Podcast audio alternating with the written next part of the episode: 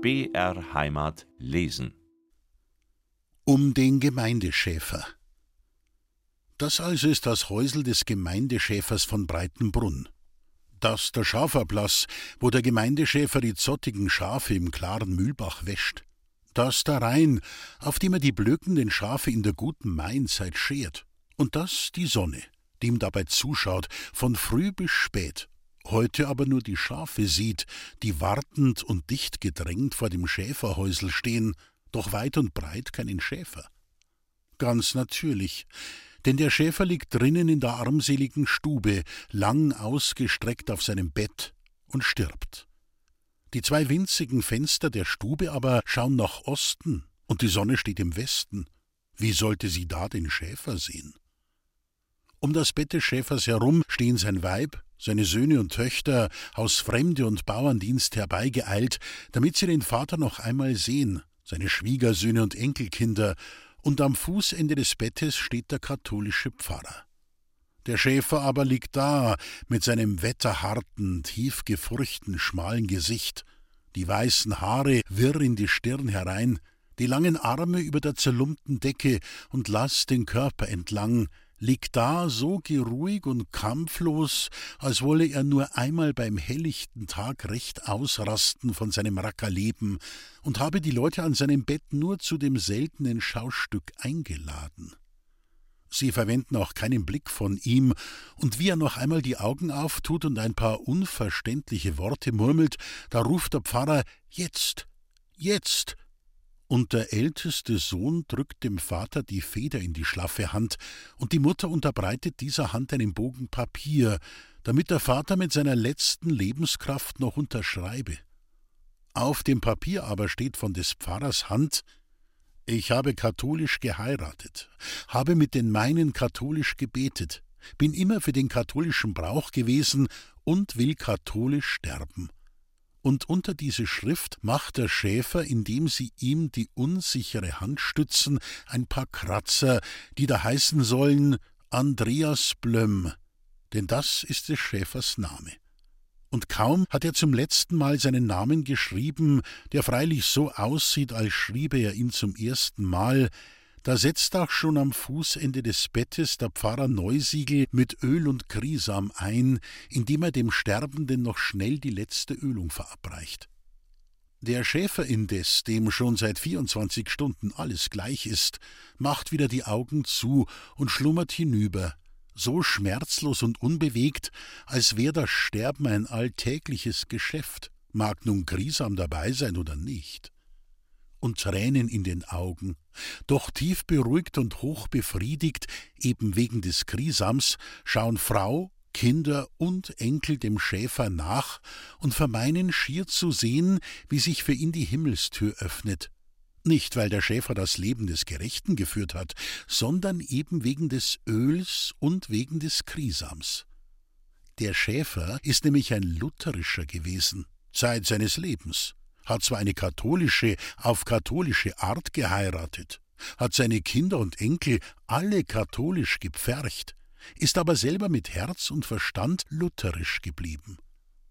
Aus diesem Grunde schwingt sich in der benachbarten Landstadt der lutherische Pastor Röckenschuss, so wie er von dem bevorstehenden Ende des Gemeindeschäfers im Breitenbrunn erfährt, auf sein Rad und strampelt mit fliegenden Rockschößen die Landstraße dahin, als könnte ein Gemeindeschäfer ohne ihn absolut nicht sterben. Oha, Herr Pastor! Schon die katholische Konkurrenz zur Stelle mit letztwilliger Erklärung und Unterschrift und übrigens der Schäfer Blöm auch soeben hinüber. Nun ist das in unserem lieben deutschen Vaterlande so. Der Lärm der Kriege um die Auslegung der galiläischen Friedensbotschaft ist zwar verhallt, weil aber nach wie vor jedes der beiden christlichen Bekenntnisse die Menschen auf seine Art selig machen will, so räumt keines dem anderen gutwillig das Feld. Und gehen sie auch nicht mehr mit Hakenbüchsen und Kartaunen gegeneinander an, mit einem ärztlichen Attest oder einer letztwilligen Erklärung lässt sich nicht weniger erpicht das konfessionelle Recht erkämpfen wie in den Tagen der Schwedenzeit mit Pallasch und Hellebarde. Und welches Recht wäre klarer, als das der beiden Priester, den Gemeindeschäfer Andreas Blöm in den Formen ihres Kultus zu begraben? Und so steht denn auch bereits der Pfarrer Neusiegel vor dem Bezirksamtmann, hält ihm den letzten Willen des Schäfers unter die Nase und verlangt den Leichnam für seine Kirche. Oha, Herr Pfarrer, auch die lutherische Konkurrenz schon im Anmarsch, denn soeben geht die Tür auf und herein tritt der Pastor Röckenschuss mit dem Zeugnis des Amtsarztes Schwegele, wonach der sterbende Schäfer seiner Sinne nicht mehr mächtig gewesen, und fordert den Leichnam für seine Kirche. Und während sich um den lebendigen Schäfer in seiner Armut nie jemand gerissen hat, streiten sich nunmehr um den Toten gleich zwei große christliche Glaubensgesellschaften und steht darob der Bezirksamtmann da wie Pontius Pilatus vor den eifernden Juden. Am liebsten würde er in Anwendung seines Regierungsgrundsatzes jedem etwas zu geben, den Schäfer teilen. Aber jeder der beiden Seelsorger will ihn ja ganz. In diesem Zwiespalt nun zeigte es sich, wie Unrecht jene haben, die über einem ärztlichen Attest geringschätzig die Nase rümpfen. Denn das Zeugnis des Amtsarztes Schwegele erwies sich als der Lichtstrahl, der aus dem Dunkel führte, als der rettende Balken, der aus den Wogen konfessionellen Haders auf das Festland aktenmäßiger Entscheidung trug. Und der Bezirksamtmann ergriff ihn mit Begier und sprach den Schäfer den Lutherischen zu.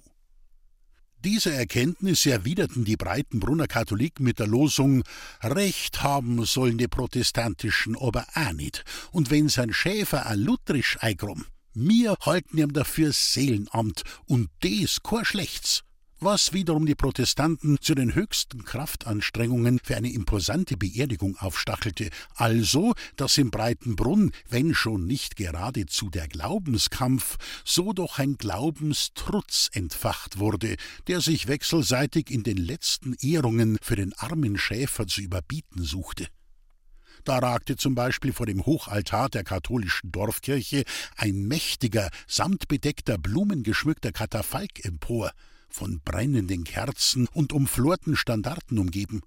Da erbrauste die Orgel in ergreifenden Ewigkeitsakkorden, klagten die Geigen ihr Leid, zeugten Pauken und Posaunen von tiefster Empfindung kündeten die Sänger ihren Schmerz, stimmte der Pfarrer Neusiegel den Prunk des Rauchmantels um die Schultern mitten in einem Schwarm von Hilfsgeistlichen und Ministranten unter dem Geläute sämtlicher Glocken mit schier übermenschlicher Bierstimme dem armen Schäfer das Requiem an.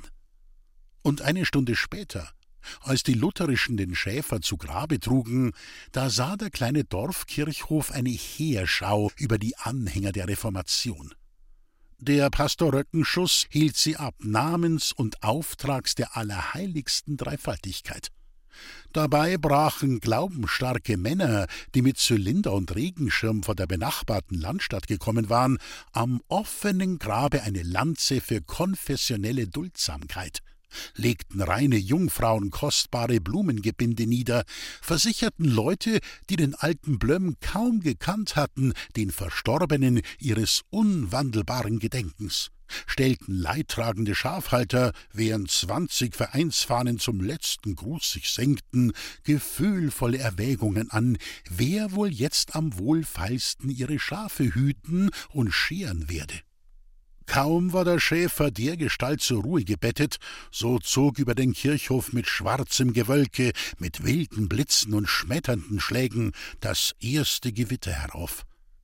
Nicht lange aber, und die Verfinsterung wich, und die fröhliche Sonne säumte schon wieder die letzte Wolke. Auf dieser fuhr der Herr.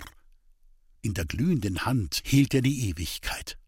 Leise troff davon auf die Welt die Zeit und verlor sich in Blütengerank und Frühlingsduft. Die Brunnen quollen, die Ströme zogen, die Lüfte spielten, unermeßlich wogte das junge Korn, und aus der gesegneten Erde kroch sogar der Wurm dem Lichte zu. Nur die Menschen blieben ungerührt von dem Lenzes Segen ewiger Liebe, und redeten hart und stolz davon, wie sie es einander gezeigt und dem Schäfer doch noch trotz allem und allem zum himmlischen Frieden verholfen hätten. Der Osterhas Nun ist der Frühling erwacht, und lichte Bänder flattern. Auf den Garten legt sich so sanft die Nacht, auf die Seele so schwer der Traum. Den Traum vom Osterhasen meine ich, denn wie dieses einst so liebliche Tier uns ausgewachsenen Leuten unter die Augen geht, das ist schon wirklich eine Schande. Das weiche Sammetfell, die spielenden Löffel, die freundliche Blume, das treuherzige, etwas verdutzte Auge, alles ist dahin, und er kommt auf einen zu wie eine wackelige Schnitzbank. Wenn's gut geht, mit dem Federbusch eines pensionierten Generals der Republik Bolivia als Schwanz. Was hilft es uns, dass er so gewachsen ist und meckernd immer wieder versichert, ich weiß der Osterhas nicht her, der Osterhas, kennen's mit ihn nimmer. Wir sind fast unangenehm berührt und sagen deshalb, hm? Und nach einer Pause der Sammlung fügen wir würdevoll bei, alles ist Wechsel und Wandel, die Illusion verfliegt, die Erscheinungsformen ändern sich, betrachten Sie sich nur selbst. Herr Kreuzis, meckert der Osterhas, indem er traurig auf sein bolivianisches Ende zurückblickt. Das Ortsgeschenk erhalten Sie auf der Polizeiwache. Hier wird nichts gegeben. Damit werfen wir die Tür zu und die Schnitzbank geht. Wechsel und Wandel. Vor dem Tor der kleinen Stadt, längst in fremder Hand, das Elternhaus. Keine Wolke am Himmel, kein Wunsch in der Brust, und die Vögel singen im tiefen Garten. Solche Plätze liebt der Osterhas, den mit dem weichen Pelz und den flinken Beinen, meine ich. Da legt er, was er nur legen kann, und sind es heute blaue Eier gewesen, so werden es morgen rote und übermorgen grüne sein und manchmal legt er, wie ein gefeierter Dirigent, der einst reingibt, noch einen Mandelstern dazu oder ein Zimtherz. Und auf dem Gipfel seiner Leistungsfähigkeit hinterlässt er uns sogar sein getreues kleines Ebenbild aus rotem Fruchtzucker. Hingegen ist das große Schaumei mit den Heiligenbildchen rundherum von der Frau Appellrath und nicht vom Osterhasen, und das lassen wir uns nicht nehmen. Geschwind, Buben, geschwind, schreit unsere gute alte Rosi, grad springt er bei den Fichten vorn durch den Zaun. Den heiligen drei Königen hat es auf Bethlehem hinzu nicht so pressiert wie uns nach jener Gartenecke hin. Ich überrenne meine Schwester im duftigen Frühlingskleidchen. Na gut, dass es der Osterhas nicht gesehen hat und werde doch nicht der Erste. Lauter gelbe Eier sind es heute. Merkwürdig, was so ein Tier für Launen hat. Buben, geschwind, jetzt sitzt er grad unterm Nussbaum hinten. Mein, ist das ein Gerenn in der heiligen Osterzeit. Sein ganzes späteres Leben dürfte einer zum Ausschnaufen hernehmen. Und noch dazu umsonst, für nichts und wieder nichts. Und unsere alte Rosi lacht und lacht und sagt, der Has hätt uns diesmal gefoppt. Wir haben's aber auf sie, und über den Osterhasen traut sich keiner ein Wörtchen zu sagen. Ganz natürlich. Er hat uns ja in der Hand und kann jeden Tag mit dem Legen aufhören. So frühzeitig gerät oft schon der Mensch in eine unwürdige Abhängigkeit. Im strahlenden Frühlingsmantel kamen dann die Feiertage. Auf der Bank unterm Nussbaum sitzt unser Knecht im müßigen Nachmittag und bläst aus der kurzen Pfeife mit dem Königssee auf dem Porzellankopf blaue Rauchwölklein, eins hinter dem andern, und sinniert dazu. Kaum sehen wir ihn, sind wir dort. Er soll erzählen. Von was denn? Vom Krieg, vom Bauerndienst, vom Fischen und Jagen, von was er will. Uns ist es gleich und ihm auch. Denn überall her weiß er Geschichten. Lange, die an einem Tag nicht auswerten, und kurze, ach so kurze, traurige und lustige. Und wie er sie erzählt, kein Auge verwendet er von unseren Gesichtern, berechnet genau daraus den Eindruck und vertieft die Farben, deutet den Umrissen an, verweilt oder schreitet wieder, wie er's braucht. Nie stört ein Schmunzeln seine Objektivität, nie ist er ums Wort verlegen, nie um den Ausgang.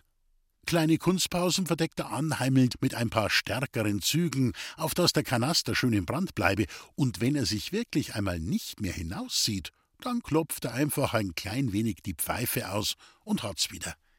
Er ist der geborene Fabulist. Also vom Krieg. Der Knecht stopft auffallend lang an der Pfeife herum. Endlich beginnt er. Es war in Frankreich, in Chartres hinten.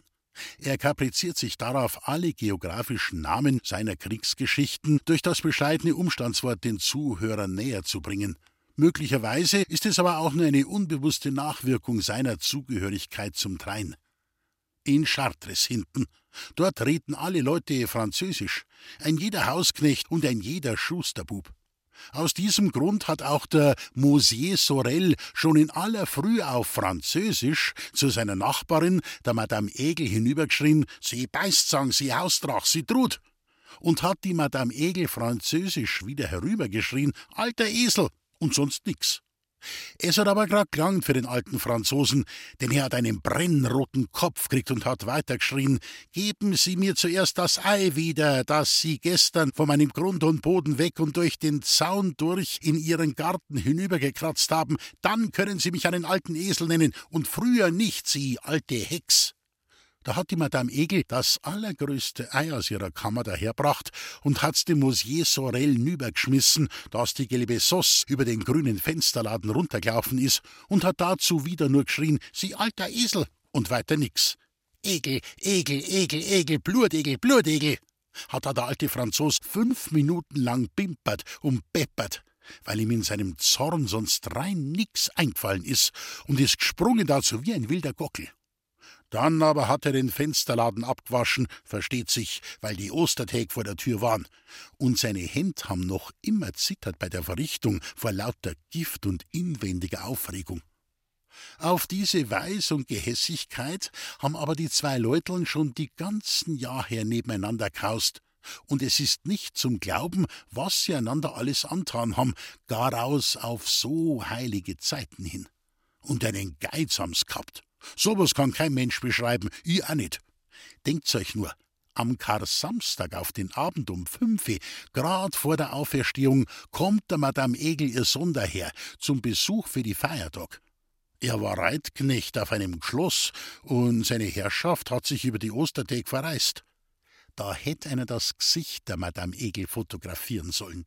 Ein Aug hat sie ganz zugemacht und das andere nur halb auf, und kaum, dass sie das Grüß Gott herausgebracht hat. Es ist ihr nämlich gleich ganz heiß durch und durch gefahren, um wie viel jetzt mehr aufgehen wird, bis der Bub glücklich wieder dahin ist. Und genau zur selbigen Stund ist beim Mosier Sorel drüben seine Tochter eintroffen, denn die war auch auf einem Schloss, und zwar Kammerjungfer. Und auch dem Mosier Sorel ist die Überraschung wie ein Dachziegel auf den Kopf gefallen und hat ihm das Gesicht entstellt. Und auch er hat auf der Stelle einen Überschlag gemacht über den feiertäglichen Mehraufwand. Dann aber sind sie in die Auferstehung, die Madame Egel und der alte Franzos, wie sich's für gute Christen gehört. In der Kirche drin, wie sie auf dem Chor droben so schön gesungen haben, Christus ist erstanden, da ist die Madame Egel mit sich eins worden, dass auch für die Feiertag und für den Gast als Frühstück a Wassersuppen gut genug ist. Und der alte Franzos hat den ganz gleichen Beschluss sogar für das Mittagessen gefasst. Kinder, a Wassersuppen am Ostertag, zum Frühstück und als Mittagessen. Bald drauf ist Nacht worden, stockfinstere Nacht. Denn Tag und Nacht sind in Frankreich hinten a grad wie bei uns. Die Pfeife zieht nicht mehr. Ein paar kräftige Züge sind ergebnislos. Der Knecht klopft daher den Königssee mit dem Weichselrohr aus und tut frischen Tabak hinein. Noch unter dieser Arbeit fährt er fort. Bei uns, das wisst ihr ja selber, geht der Osterhaus am helllichten Tag um. In Frankreich aber bei der Nacht. Und das ist der Unterschied zwischen Deutschland und Frankreich. Wie nun der Monsieur Sorel Bacherl warm in seinem Bett liegt, Nasenschier zwischen die Knie drin, da spürt er auf einmal einen malefizischen Druck auf der Brust. Er legt sich halb im Schlaf, halb munter auf den Buckel, aber es wird nicht besser, im Gegenteil. Bald ist's nicht mehr zum Aushalten und der Franzos fangt zum Jammern an. Die Sache liegt aber einfach so. Der Osterhas, der ja die Freigebigkeit selber ist und drum die geizigen Leute absolut nicht verputzen kann, hat sich dem Franzosen aufs Oberbetten aufgesetzt und macht sich so schwer, dass der alte Lump glaubt, Zähl druckt's ihm raus. Auwe, auwe, ächzt er aus is, dahi geht's. Druck die leicht was? fragt der Osterhas in der Finsternis, du Geizhammel. Und der Franzos glaubt, der Teufel holt ihn und bittet herzzerreißend um Aufschub. Was willst du morgen? Das ist am hochheiligen Ostertag deinem einzigen Kind, das so weit von der Fremden herkommen ist, als Mittagsmahl vorsetzen? fragt der Osterhas streng wie der Landrichter. Äh, Wassersuppen, hab ich mir denkt, weil's gleich is, sagt recht duckmausig der Musier. Ein Schweinsbradel muss her, schreit der Osterhas. Verstehst mich, mit einem Krautsalat. Yes, Maria und Josef, wuselt der Franzos. Dat's denn nicht der Krautsalat allein auch? Ein Schweinsbradel muss her, brüllt der Osterhas. Willst oder willst nicht? Ich will, sagt der Mosier. Gut, sagt der Haus. Nachher geh ich für heut. Und er ist auch gegangen. Aber was er auf dem Franzosen, seinem Oberbett, zurücklassen hat, das war kein Osterei nicht, sondern ein bei weitem ganz anderer Gegenstand. Und vom Monsieur Sorel weg ist er direkt zu Madame Egel hinüber und hat der auf die ganz gleiche Weise beibracht, dass sich für den Ostertag als Frühstück ein Schalen Kaffee und der Gugelhupf gehört und niemals nicht der Wassersuppen.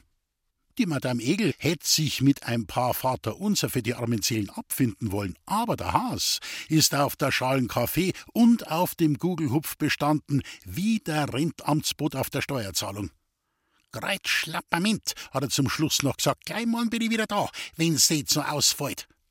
Dann ist er fort und hat den Franzosenkindern die prachtvollsten Eier vor die Fenster gelegt. Und jetzt kommt das Schönste. Währenddem das am anderen Tag alle Franzosen beim Hochanbeten was nur rausbringen, legt der Osterhaus ganz stad in der Madame Egel Schlafhauben gewiss ein Dutzend Eier hinein, eins schöner als das andere, blaue, rote, grüne, gelbe und eins gar mit zwei flammenden Herzen. Aber Kinder, glaubt's für ja nicht, dass sich der Osterhaus für die Madame Egel so viel Mühe geben hätt. Keine Idee. Er hat's nur wegen dem Reitknecht tan. Der, nicht faul, nimmt auch gleich die Schlafhaben mitsamt den Eiern und rennt damit zum Monsieur Sorel über. Aber Kinder, glaubt zwar ja nicht, dass er wegen dem alten Franzosen so grennt ist. Keine Idee. Er hat bloß dem alten Franzosen seiner Tochter die Eier bringen wollen, und weil die grad so dagestanden ist, mitten im Weg und auch nicht weggegangen ist, so ist er halt mitsamt der Madame Egel ihrer Schlafhaum um den Hals gefallen. Und der Monsieur Sorel hat wieder seine Dachziegel drum gehabt. Vor dem Häusel draußen haben die Vögel gesungen, grad wie bei uns da. Und ein Vierteljahr drauf haben's Hochzeit gemacht. Wer? fragt der Jüngste von uns. Ist der dumm? schreit der Älteste. Hat der Reitknecht und die Kammerjungfer. Ja, sagt der Knecht. Und auf die Weise ist endlich Frieden worden. Das alles kann der Osterhas. Mir hat die Geschichte mein Quartier hier in Chartres hinten ein armer Siebmacher beim Kindstaufschmaus erzählt. Und weil ich nicht Französisch und der Franzos kein Wörtel Deutsch verstanden hat, so ist die gegenseitige Verständigung schier ein Geschäft gewesen, wie das Eierling für den Osterhasen. Er schweigt. Wir sagen auch nichts, und weil keines von uns das Gras wachsen hört, ist alles still unter Knospengerank und Sonnenglanz. Es ruht die Welt in einem köstlichen Augenblick. Dann aber kräht unser Hahn. Nie hat ein Hahn schöner als unserer gekräht. Der Frühlingswind spielt von der Halde her, dass die Blumen erzittern bis in die Wurzeln hinein, und säuseln klingt es im Feld. Muß wandern, muss wandern. Etliche dreißig Jahre sind seitdem vergangen. Da erhebt sich auf einmal wieder das Geschrei um jenes Tier. Geschwind, Papa, geschwind, der Osterhas! Wo? frag ich ganz verwirrt. Wo denn? Unterm Eichbaum, geschwind, nur geschwind. Den möcht ich sehen, der da nicht Beine kriegt. Der Haus selber ist ja wie einstens schon wieder fort, aber viele Eier, bunt wie die Freude, weisen seine anmutige Spur. Dort, rufe ich, dort läuft er. Wo, wo? Ja, grad ist er hinterm Hügel verschwunden. Hinter dem Hügel mit dem sprießenden Grün, der so freundlich den Blick auf das Leben hemmt. Die Kinder jubeln, ein Haushahn kräht in der Nachbarschaft. Bis ans Ende der Welt muss man's hören. Nun ist der Frühling erwacht, und lichte Bänder flattern, und die Bäche schwellen und vergehen im Strom.